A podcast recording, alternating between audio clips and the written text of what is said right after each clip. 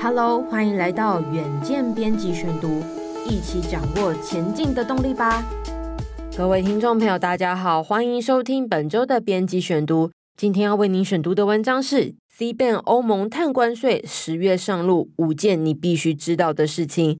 为了实现二零五零年气候中和的雄心，今年五月十六号，欧洲议会及欧盟执委会正式通过碳边境调整机制，也就是 CBAM。最终协议更新了什么呢？十月上路后，对台湾产业销往欧洲有哪些冲击？就带你一次收听。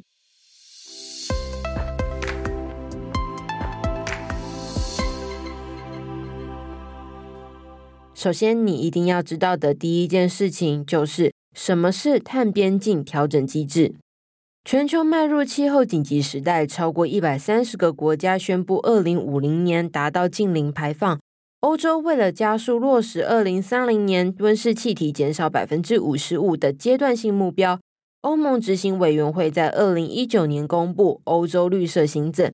二零二一年七月，欧盟执委会提出落实降低百分之五十五温室气体排放套案的十二项相关措施，其中最重要的就是碳边境调整机制。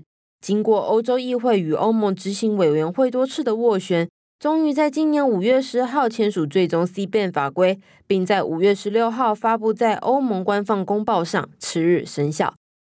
碳边境调整机制是欧盟对进口到当地的碳密集产品，依照其制成的碳排放量，规定进口商需要申报并且采购相对应的 CBAM 凭证，产品才能够进入欧盟。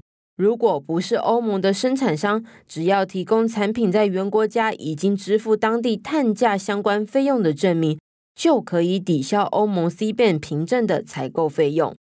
第二件事情是，为什么欧盟要征收碳边境税？欧盟设立 CBAM，明定进口产品碳含量等规范，如果超过限额，进口商不但要购买排放额度，也就是碳权。也将面临产品被课征碳税。此举呢，是为了有效降低全球碳排放，也避免碳泄漏的情况，并补足现行欧盟碳排放交易体系的限制。高碳排产业为了躲避严格的碳排放规范，选择外移到规范相对较宽松的地区，或是自规则不严格的国家进口同类型、成本低的产品。当生产转移到境外后，境内进口产品的需求随之增加，碳含量也相对提高，就会造成碳泄漏。另一方面呢，欧盟早在二零零五年就成立碳排放交易体系，建立免费配额制度。那么呢，欧盟碳排放交易体系采取的是总量管制与交易，希望透过污染者付费来激励企业减碳。企业在设定的排放总量下，可以拿到一定比例的免费排放配额。如果企业减碳有成，还可以将多出的配额卖给额度不足的企业。随着 C 端逐步实施，欧盟也将依序减少碳排放体系的免费配额，让进口商在负担减碳成本之余，也确保对境内外企业一视同仁。第三点，何时开始实施 C 端呢？最新通过的 C 端执行期程是以下阶段：二零二三年十月一号起，C ban 上路，只会要求进口商提交碳排放相关数据，尚不会需要缴纳费用。二零二六年一月一号，过渡期结束，实施付费制的 C ban 初期呢，只有五大高碳排产业，视情况评估是否要扩大。二零二七年底，欧盟执委会对 C ban 进行全面评估。包含气候变迁国际协议的进展，对开发中国家进口到欧盟的影响，尤其是低度开发国家。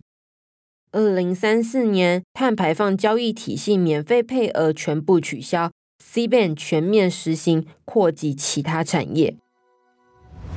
ESG 远见共好圈新单元来喽！每两周的星期一，远见都会邀请 ESG 典范企业、约尔萨亮点大学来分享他们如何解决永续转型过程中的疑难杂症，赶快锁定收听哦！第四点，CBAM 凭证要多少钱？如何申报呢？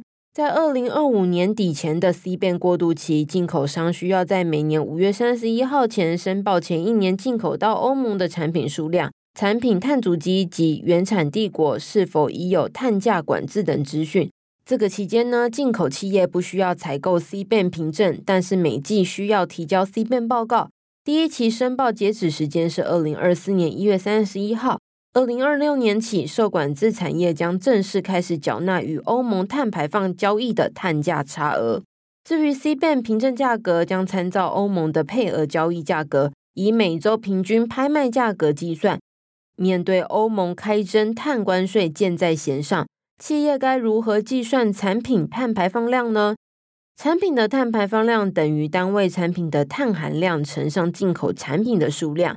进口量以公吨计算，进口产品碳含量以每公吨二氧化碳当量表示。其中单一产品仅考虑制成直接排放强度，不计入原物料和燃料投入排放；而复合产品除了考虑制成直接排放外，也需要考虑原材料的碳排放量。当进口商无法提出碳排放数据，或是提供数据不被欧盟认定时，就会套用欧盟的碳排放预设值。算出应该缴纳的原始金额，也就是以同项产品在欧盟生产表现最差的十 percent 的平均碳排放量，来作为该产品的碳排放量的参考依据。第五点，最后一点，哪些产业将受到影响？对台湾的冲击是什么呢？原先呢，欧盟执委会提议列管的高碳排产业只有钢铁、水泥、化肥、铝、电力。但是欧盟 C 变最新协议则扩大纳入氢气、部分钢铁下游产品、螺丝、螺栓等等一些化学前驱物以及特定条件下范畴二的间接排放。根据台湾经济部统计，C 边管制的产品总共有两百四十八项，台湾包办两百一十二项，多以钢铁制品为主。财政部贸易统计资料显示，二零二二年台湾基本金属及其制品占整体出口的七点六九 percent，其中十五 percent 出口到欧盟。环保署气候变迁办公室主任蔡玲仪表示，台湾出口欧盟较多的是电子产品，并未在初期列管清单上。而台湾水泥以进口为主，出口欧盟则以钢铁、金属扣件为大宗，和部分的铝。尽管 C 变过渡期间对台湾产业影响可能不大，却驱使英国、美国、日本等贸易大国开始评估严拟类似的碳关税做法。台湾以出口导向为主，碳关税无疑是企业额外增加的成本。订定一套完整的碳定价制度，更是政府的当务之急。以上就是今天的编辑选读。如果你喜欢原件 On Air，欢迎赞助或是留言给我们。如果想了解更多细节，欢迎参考资讯栏的连接。最后，请每周锁定原件 On Air，帮我们刷五星评价，让更多人知道我们在这里陪你轻松聊财经、产业、国际大小事。下次再见喽，拜拜。